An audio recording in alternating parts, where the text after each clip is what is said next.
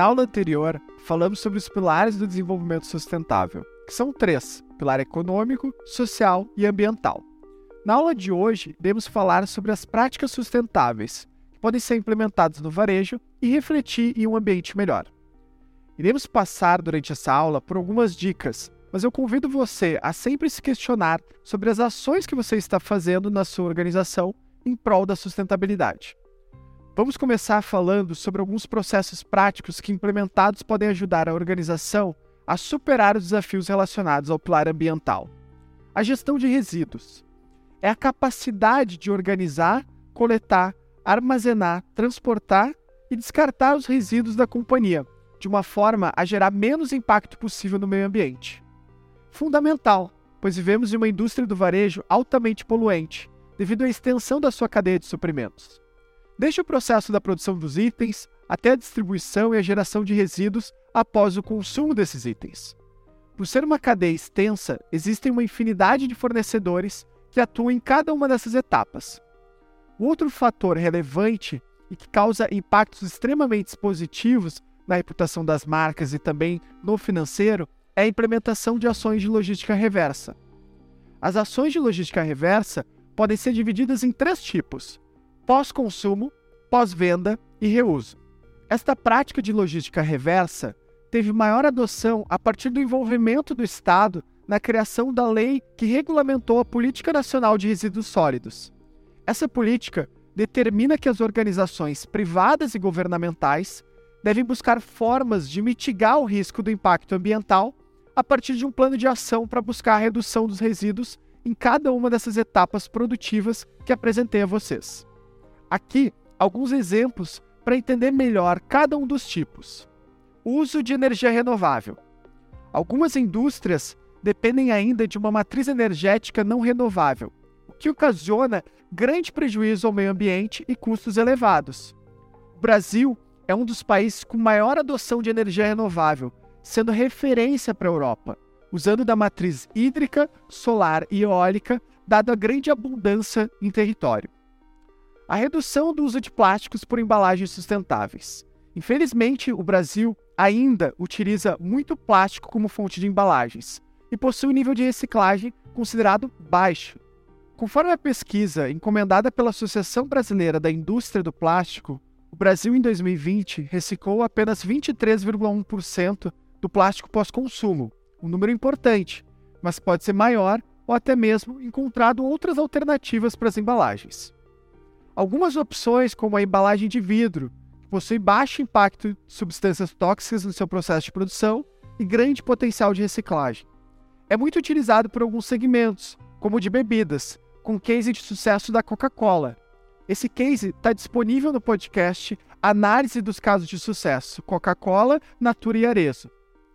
Embalagens como fibras orgânicas. O Brasil possui um território muito fértil no plantio de cana-de-açúcar e coco, e a extração destes itens e seus subprodutos gera um resíduo grande de restos de bagaço. O Brasil foi pioneiro no desenvolvimento de embalagens deste tipo, que se degradam com facilidade no meio ambiente, reduzindo assim a toxicidade. Embalagens de papel reciclado, pensadas principalmente para serem utilizadas em produtos que precisam ser carregados, como eletroeletrônicos, móveis, dentre outros. Esse tipo de embalagem aproveita dos resíduos de livros, revistas itens produzidos a partir da celulose para serem reaproveitados. É um tipo de embalagem que gera impacto positivo na cadeia de valor do varejo. Estas são algumas das práticas sustentáveis que as organizações podem implementar para reduzir assim o impacto ambiental. A sustentabilidade também exige uma nova forma de pensar das empresas em relação às suas práticas sociais. Vamos passar por algumas delas que devem ser defendidas e propagadas para o desenvolvimento.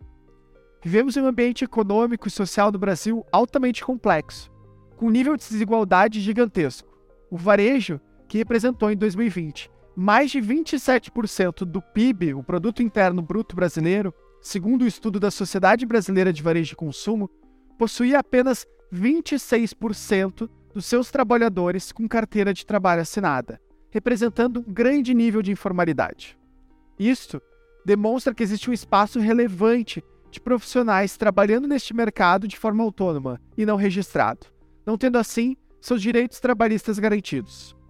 Por mais que o momento seja de discussão sobre se o formato de carteira assinada tradicional é o melhor para o empregado e a empregadora, ainda assim é o formato atual que se propõe a trazer isonomia na relação entre os dois lados.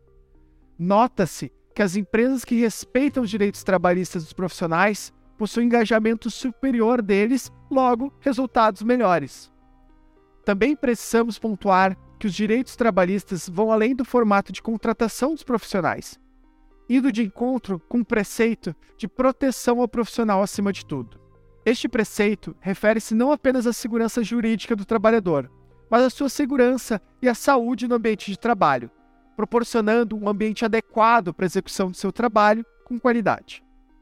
O impacto de não respeitar os direitos do trabalhador expõe a empresa em uma péssima posição, não apenas perante os seus colaboradores, mas também a sociedade.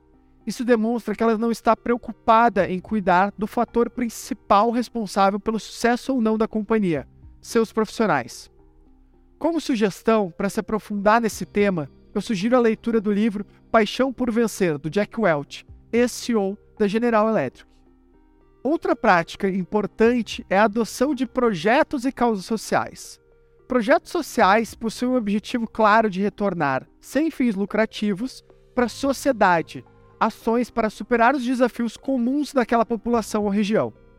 Nos últimos anos, devido à facilidade ao acesso à internet e o desenvolvimento das gerações mais novas, percebemos um maior envolvimento dos consumidores em buscar e até mesmo julgar empresas que adotam ou não projetos sociais que se assemelham aos seus valores.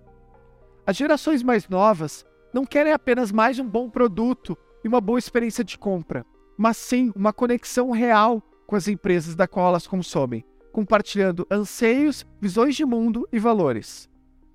Importante estar atento que ao adotar projetos sociais e criar conexões entre os valores da empresa, a empresa adote uma postura de garantir que suas ações estejam alinhadas com o seu discurso.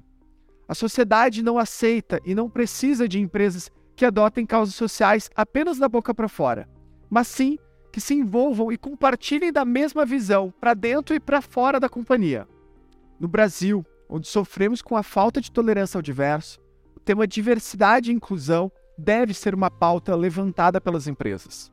Segundo a pesquisa realizada pela McKinsey em 2017, empresas que promovem tendem a ter uma maior performance de resultados econômicos, além de garantir a inclusão de minorias na sociedade. Estas são algumas das práticas sociais que podem ser implementadas na sua organização e irão refletir em um aumento da participação da empresa em ações sociais, gerando maior conexão com o seu consumidor e impacto econômico. De modo geral, as práticas sustentáveis que serão aplicadas ao negócio exigem uma articulação grande dos envolvidos, para que elas possam de fato serem implementadas. As empresas brasileiras, ao menos aquelas não listadas nas bolsas de valores, ou seja, a esmagadora maioria, ainda possuem um preconceito muito grande com o tema. Claro que o governo impõe a alguns segmentos a adoção de práticas sustentáveis ligadas diretamente ao pilar ambiental. Mas se olharmos de forma mais ampla, veremos que existem excelentes oportunidades para praticar o tema dentro das nossas empresas. Talvez você esteja se perguntando agora: por onde começar a implementar ações de sustentabilidade? Sugiro que você faça uma reflexão, construindo uma matriz de impacto começando por aquelas que mais impacto positivo podem causar para sua empresa com o menor esforço. Lembrando, o esforço não está diretamente ligado ao financeiro, mas sim a qualquer esforço de tempo, pessoas, custos e capital intelectual. Uma matriz interessante para a utilização seria a básico. Ela nada mais é do que a avaliação dos seguintes temas: os benefícios para a empresa, a abrangência dos seus resultados, a satisfação dos resultados, a satisfação do cliente interno, o investimento necessário e a operacionalidade simples. Você deve dar uma nota de 1 a 5 para cada um destes itens, sendo um de menor valor e cinco de maior valor. E a prática sustentável que maior nota tiver significa que deve ser priorizada no momento. Na maior parte das empresas não haverá uma pessoa dedicada a executar essas práticas, mas sim um grupo de pessoas de áreas correlatas que juntos poderão agir para causar essa transformação. Hoje, algumas empresas que se destacam nesse tema utilizam de metodologia de comitês executivos que reúnem as principais lideranças das áreas para a tomada de decisão e a avaliação dos resultados. A grande maioria das ações não são mantidas pelo fato de que os profissionais possuem dificuldade para mensurar o impacto que elas causam.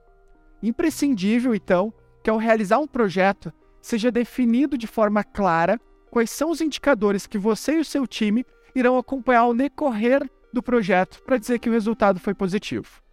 No atual momento que o varejo vive e talvez viverá por alguns anos de baixo consumo, grande competitividade e lucratividade questionável, se faz ainda mais necessário um acompanhamento próximo das ações. Por exemplo, você implementou uma melhoria de informar o consumidor na loja que o processo produtivo mudou e com isso a sua marca de roupas reduziu o consumo de água. Para medir o resultado dessa ação, você pode aplicar uma pesquisa aos consumidores, questionando se agora eles estão mais propensos a comprar de sua marca mais vezes ao saber dessa notícia. Muitas vezes também a sua empresa já está fazendo ações voltadas à sustentabilidade, mas isso não chega aos ouvidos e olhos do consumidor na ponta. Um case interessante é o Grupo Boticário, que possui uma prática de publicar em suas redes sociais suas ações para o consumidor ficar sabendo. Vamos assistir ao vídeo.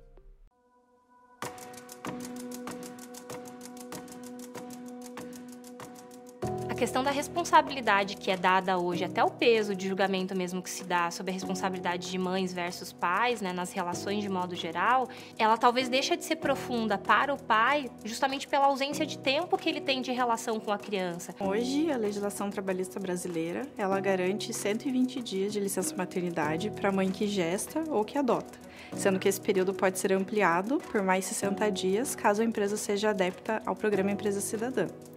Já para os pais, a CLT traz um período de apenas 5 dias de licença paternidade, que também pode ser ampliado para 20 dias se a empresa também for adepta ao programa Empresa Cidadã.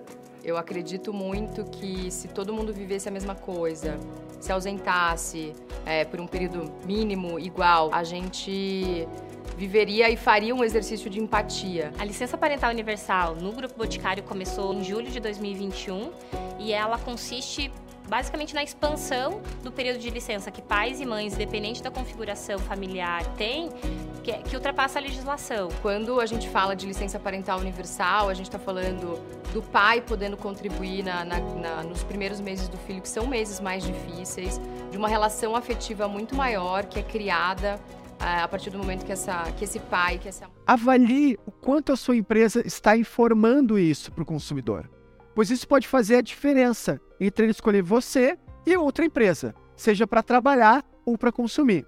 Não deixe de ouvir aos dois podcasts deste tema. O primeiro deles, Práticas Ambientais e Práticas Sociais, Como Agir e o Impacto. Também recomendo a leitura do e-book. Te espero na próxima aula.